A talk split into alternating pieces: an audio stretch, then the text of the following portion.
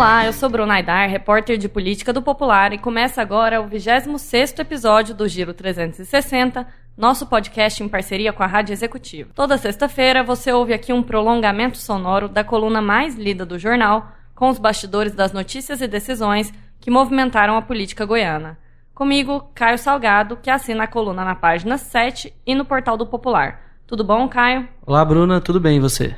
Estou bem, obrigada. No episódio de hoje, a gente vai falar de duas coisas. Primeiro, sobre a proposta do presidente da Assembleia, Lissauer Vieira, de criar uma comissão para avaliar o regime de recuperação fiscal. E depois a gente comenta a articulação do governador Ronaldo Caiado para que o governo federal tome medidas mais duras contra a Enel.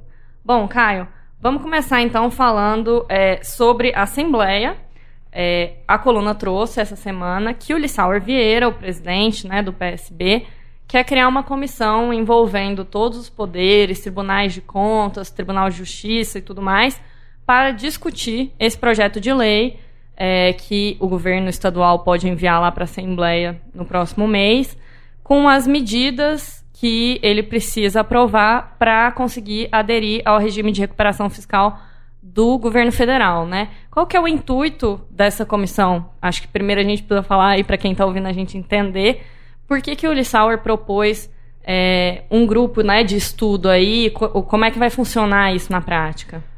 Essa iniciativa do Lissauer, é, ao que parece, é uma tentativa, né, que a gente percebe do presidente da Assembleia de meio que dominar o debate a respeito dessa questão do, do regime de recuperação fiscal Primeiro, porque ele já, já falou várias vezes e tem repetido que não concorda, não está convencido de que as medidas é, do, desse regime elas são benéficas para o Estado. Ele levanta uma série de dúvidas em relação a tudo isso, né, que na verdade é um pacote que inclui corte de, a possibilidade de corte de incentivos fiscais, corte de quinquênios, mudança no cálculo de gastos com o pessoal de todos os poderes, e aí ninguém se adequa, nem o governo nem a Assembleia, nem Tribunal de Justiça, nem Ministério Público, só os tribunais de contas que estariam adequados, iam ter que cortar na carne ali para reduzir as despesas com o pessoal.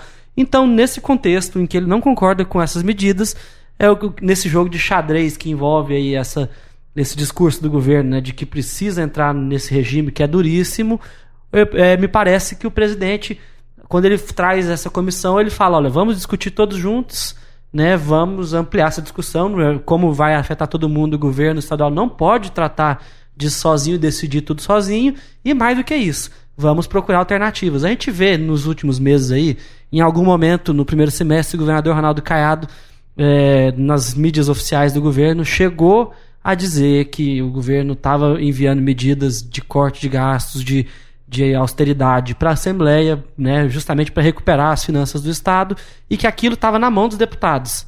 Na verdade, esse é um discurso que eu vejo por trás de todas as medidas que o governo tem tomado, e me parece que quando o Lissauer faz isso, ele fala: olha, a gente é contra isso daí, mas não que a gente é contra o Estado. Eu estou aqui para discutir, eu estou aqui para poder né, achar alternativas, eu não concordo com essa. E aí eu vejo que ele se posiciona de uma maneira é, curiosa, né, nesse jogo de xadrez. Então, se colocando à disposição para tentar achar outras alternativas aí. É, e ele também já falou que o intuito é ir até os estados que ou já aderiram, que é o caso do Rio de Janeiro, ou estão em estágio avançado, como Minas Gerais, para ver como é que o, o RRF está funcionando na prática, quais que foram os impactos negativos, os positivos também, é, e também divide um pouco do ônus né, do, do projeto colocando outras instâncias né, do poder também para discutir isso. E também vale ressaltar que ele quer a participação de setores da sociedade civil também, né? Quer os empresários, quer os servidores públicos, porque tudo isso também é uma forma de pressão, né? Na verdade é isso. A Assembleia não quer o regime de recuperação fiscal, mas está colocando isso de uma maneira, digamos, mais suave, mais polida, mais política em relação a essa questão toda. Inclusive, quando se fala em visitar outros estados, a gente sabe que a situação do Rio de Janeiro, que é o, foi o primeiro né, a entrar no regime de recuperação fiscal, não melhorou praticamente nada desde então. É, é, é, o Estado ainda passa por sérias dificuldades. E então é de se questionar mesmo a viabilidade do regime de recuperação fiscal. E é o que parece, né, Bruno? Até o governo, diante dessas dificuldades, das dificuldades inclusive políticas, de tramitar esse pacote na Assembleia, parece estar repensando é, sua, sua posição em relação ao RRF, né? É, a gente já comentou aqui que as perspectivas para essas medidas na Assembleia não são boas. É, existe uma insatisfação dos deputados aí. E em matéria publicada hoje, dia 1 de agosto, pelo Marcos, né, nosso colega no Popular, ele pontua aqui que o Dias Toffoli, presidente do Supremo Tribunal Federal, deu uma medida cautelar, né, uma liminar, que impede a União de bloquear recursos do Estado, mas pontuou lá no texto, Marcos estava lendo e chamou a atenção dele isso, que o Estado, ao fazer esse pedido para o STF, argumentou basicamente é, que está na expectativa de aderir a um novo plano de recuperação em um projeto de lei que está inserido num projeto de lei complementar ainda pendente de deliberação no legislativo, ou seja, é, eles estavam falando aqui do plano de promoção do equilíbrio fiscal, o PEF, plano Mansueto, né? Que, enfim, pode ser uma aposta. Então, dá sinais de que o governo pode, de fato, desistir do regime de recuperação fiscal e chama atenção que o governo não respondeu à matéria, né? Eles não quiseram se manifestar. Pois é, Bruno, tem duas questões que eu acho muito importantes aí. A gente já discutiu aqui em alguns programas sobre esse, esse vai e vem, vai ser PF, Plano Mansueto, vai ser regime de recuperação fiscal ou não vai. É, e o governo adotou uma política de não tratar do assunto. Os secretários não podem falar sobre o assunto. Quem discuta é que o governador Ronaldo Cado pediu para que, não, que, que eles não falassem. E isso é muito complicado, tendo em vista que são medidas sérias, medidas duras, que impactam o Estado inteiro e que precisa ter transparência em relação a essa questão. Né? Então fica aqui, de certa forma, essa bronca aí para essa postura que não é interessante para o Estado. É isso, a gente chega assim ao final do primeiro bloco e depois a gente volta falando aí sobre a Enel e a concessão da distribuição de energia elétrica aqui em Goiás.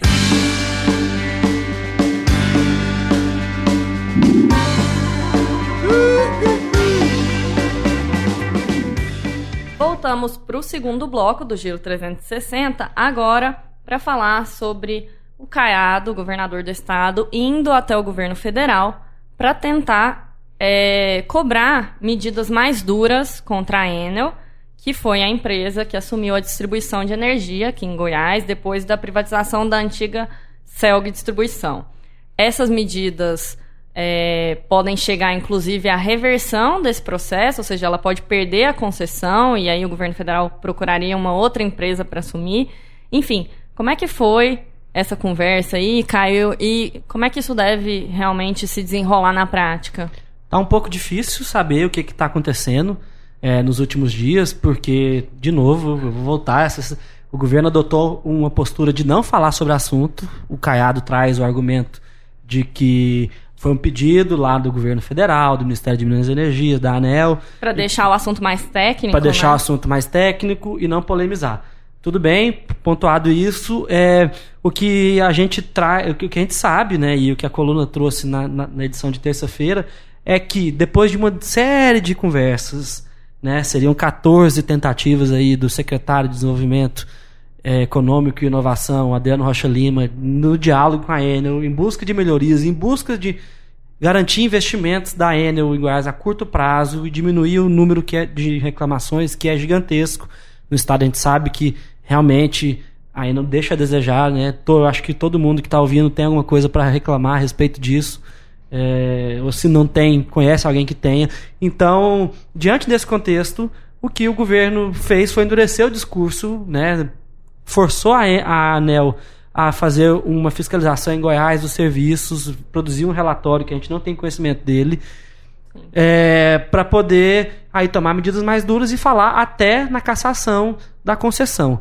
Fica difícil entender se o governo quer de fato levar isso adiante, se ele vai chegar se o governo federal e o governo estadual vão chegar de fato ao ponto de ir, e reverter a, a, a concessão, porque isso, é, inclusive, pode trazer sinais ruins né, para um governo que quer adotar, o governo federal, estou falando aqui no caso, quer adotar é, medidas de privatização, né? Isso pode dar um recado ruim para o mercado de reverter uma privatização, já que a Eletrobras que fez, a Celg foi federalizada lá atrás. De ser um, tudo mais. um cenário de insegurança jurídica, Isso, né? um cenário de, de insegurança jurídica.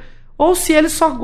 Os dois governos só estão querendo pressionar por melhorias. O que a gente sabe, né, o que é fato, é que o governador Ronaldo Caiado, assim que se tornou oposição ao governador Marconi Perillo, é o ex-governador Marconi Perillo, adotou um discurso duro contra a privatização da CELG. Nesse ano, é, o governo já tomou medidas duras.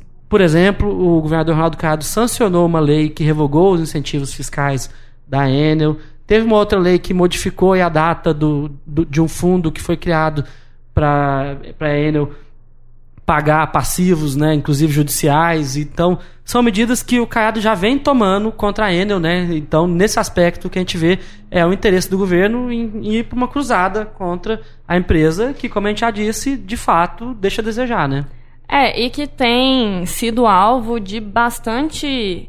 Não só de bastante reclamações, mas também de ações mesmo. A gente lembra aqui que na Assembleia Legislativa, por exemplo, tem uma CPI, né, que investiga a Enel e a prestação de serviços deles. Ela está sendo duramente criticada por deputados lá na tribuna, enfim.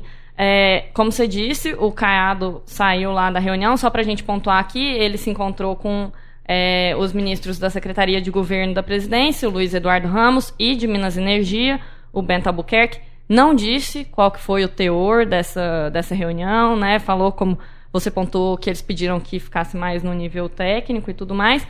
Mas, enfim, a gente não sabe exatamente como é que vão ser essas medidas, né? A gente só sabe que a Agência Nacional de Energia Elétrica, a ANEL, se comprometeu a ajudar nessa fiscalização, né? Agora, como é que esse processo vai se dar? Realmente deve ser uma briga muito, muito grande, justamente pelo aspecto da insegurança jurídica, né? É, eles compraram a empresa, fizeram alguns investimentos. Existe uma discussão sobre se esses investimentos foram ou não suficientes dentro do que estava no contrato. A Enel diz que investiu 3,5 vezes a mais do que os níveis históricos anteriores à privatização, que a, o índice de interrupções melhorou, que o indicador de frequência das quedas também melhorou, enfim. Então fica esse debate aí de que é, de se houve ou não os investimentos necessários, mas o fato é, como você pontuou, que o, o serviço não está satisfatório. As reclamações são muito grandes e, enquanto continuar desse jeito, vai continuar sendo alvo de, de ações políticas, principalmente, porque a população está, de fato, insatisfeita, né? Exatamente. E só para pontuar, assim, para a gente finalizar, Bruna, é, o, o quão é complicado esse processo juridicamente, essa tentativa de caçar a concessão, que o deputado federal José Nelto é, pontuou na coluna da quinta-feira, dessa quinta-feira, ele é líder do Podemos lá na Câmara dos Deputados, ele pontua que a única possibilidade jurídica que ele vê para poder reverter essa concessão é uma refederalização, né? E é como se fosse uma recriação da CELG através de uma medida provisória, justamente porque quem privatizou não foi o estado de Goiás, foi o governo federal, porque a CELG já tinha sido federalizada, já uhum. tinha passado por comando da Eletrobras. Então é muita burocracia envolvida, são muitas questões jurídicas e essas medidas que o governo já tomou contra a Enel já, já estão na justiça. A Enel já conseguiu liminar favorável, por exemplo, a retomada dessa questão do fundo que eu citei aqui anteriormente. Então vai dar muito pano para manga, é uma situação muito complicada. É, a briga vai ser feia. A gente chega então ao final do nosso segundo bloco. E no próximo, antes da gente se despedir, a gente faz o nosso breve exercício de futurologia. A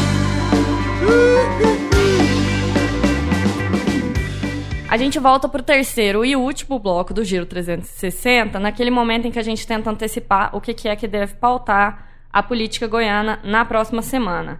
Você tem alguma aposta, Caio?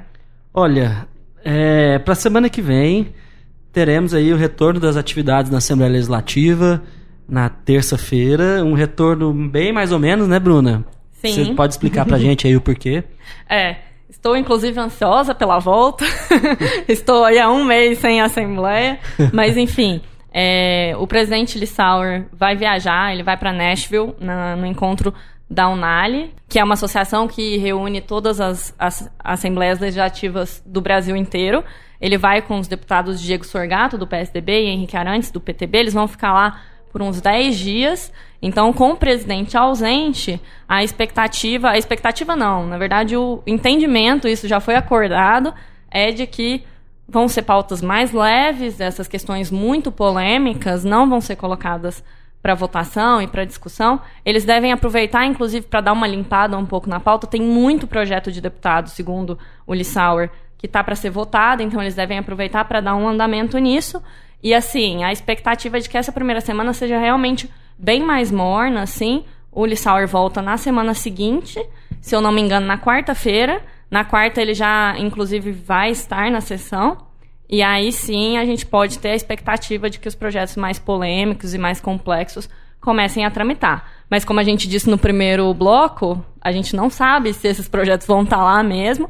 A principal expectativa é para o conjunto de medidas ali do regime de recuperação fiscal. E a gente não sabe se o governo vai enviar, né? A confecção desses projetos, digamos assim, né, a elaboração deles no, nesse governo tem sido lenta e de repente os projetos chegam de supetão, é muito difícil saber quando eles virão ou não.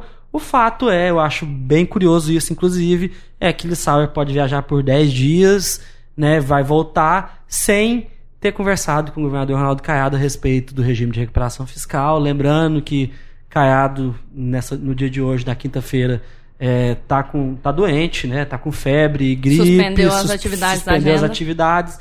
E até hoje ele não tinha encontrado com o Lissauer, é uma conversa que estava prevista aí desde o começo da semana, mas que não aconteceu. E possivelmente isso não vai acontecer, então vamos ficar aí mais pelo menos 10 dias sem saber do que vai acontecer, porque é basicamente a partir dessas conversas com os deputados que a gente tá, tem tido mais informações a respeito disso, né? já que o governo, como a gente já comentou, tem cercado de todas as maneiras informações a respeito disso, apesar de ser de interesse de todo mundo saber o que está acontecendo. É, e uma outra coisa também que a gente com certeza vai ficar ligado na hora que os deputados retomarem as atividades é em como que vai ser o comportamento, especialmente o comportamento da base, em relação ao governo estadual, né? A gente vem falando aqui no podcast, na coluna, em matérias no jornal, que existe sim uma insatisfação de deputados é, o líder do governo, Bruno Peixoto, do MDB, minimiza isso. O Ernesto Roller, secretário de governo, também minimizam. Os dois dizem que são insatisfações pontuais, que tem como contornar e tudo mais. Mas conversando com uma série de deputados, a impressão que a gente tem é exatamente o contrário disso. Não são insatisfações pontuais. Existem insatisfações, aliás, acumuladas de compromissos anteriores que foram firmados e não teriam sido cumpridos. Então, o clima realmente não é muito amistoso para o Caiado. O Caiado tenta contornar isso ali, no, naquela cerimônia de transferência da capital, fez um aceno para o presidente né, no discurso, fez um aceno para os deputados, alguns deles receberam lá a, a comenda e tudo mais, mas, de fato, o clima não é muito amistoso, não, e os deputados têm sim uma série de insatisfações. É, e acho que a gente já vai começar a ver isso nos discursos a partir da semana que vem mesmo antes dessas matérias mais polêmicas começarem a tramitar, né, Bruna? É, vamos acompanhar o que, que eles vão falar aí na tribuna. É isso. A gente chega então ao final de mais um episódio do Giro 360. Você pode nos acompanhar no SoundCloud, no Spotify, no site do Popular, das 6 às 8 horas de sexta-feira na Rádio Executiva, durante o Café Executiva. E aí eu lembro mais uma vez que agora a gente também está no YouTube, então você pode escutar o, o Giro 360 também lá no site. Obrigada pela companhia, Caio. Obrigado, Bruna. E como sempre, eu vou convidar todos para acompanhar a coluna todos os dias na página 7 do jornal, no site do Popular e também interagir com a gente no e-mail giro360popular.com.br. A gente se despede com os trabalhos técnicos de Dior Ricardo e trilha do cantor e compositor goiano Chau. Espero que vocês tenham gostado. Eu sou Bruna Aidar e a gente se vê, ou melhor, se ouve, na semana que vem. Até lá!